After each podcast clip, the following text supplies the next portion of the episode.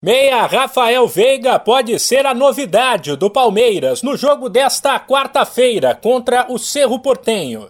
7 e 15 da noite no horário de Brasília, as duas equipes medem forças no Paraguai no duelo de ida das oitavas da Libertadores. Recuperado de uma lesão muscular, Veiga entrou durante a partida com o Havaí no fim de semana, ganhou ritmo e está à disposição.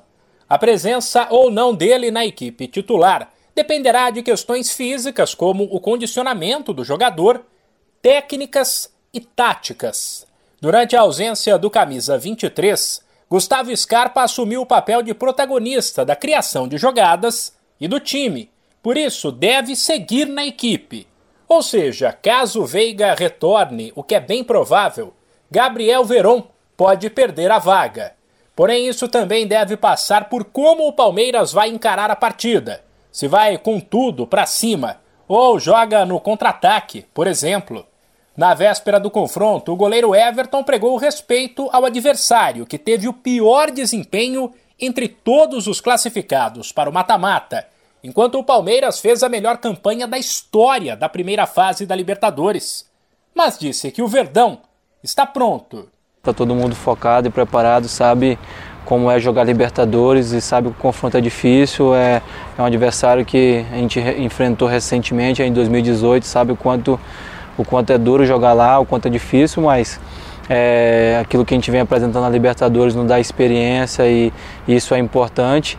E tenho certeza que está todo mundo preparado para fazer um grande jogo, respeitar o adversário, mas também acho que é o momento de a gente né, levar toda a nossa experiência de Libertadores para campo e sair com um bom resultado aí na, no primeiro jogo e decidir em casa. O Palmeiras não sabe o que é perder um jogo como visitante na Libertadores desde abril de 2019 de lá para cá foram 18 partidas com 13 vitórias e 5 empates.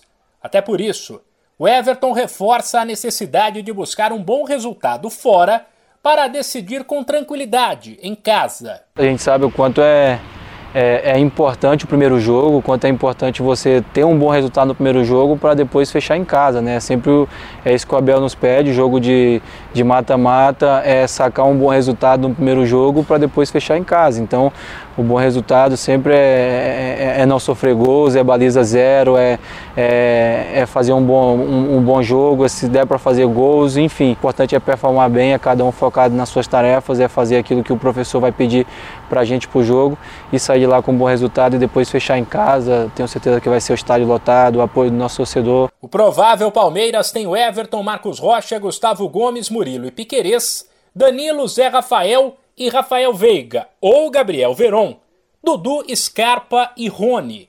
O duelo de volta com o Cerro será na semana que vem.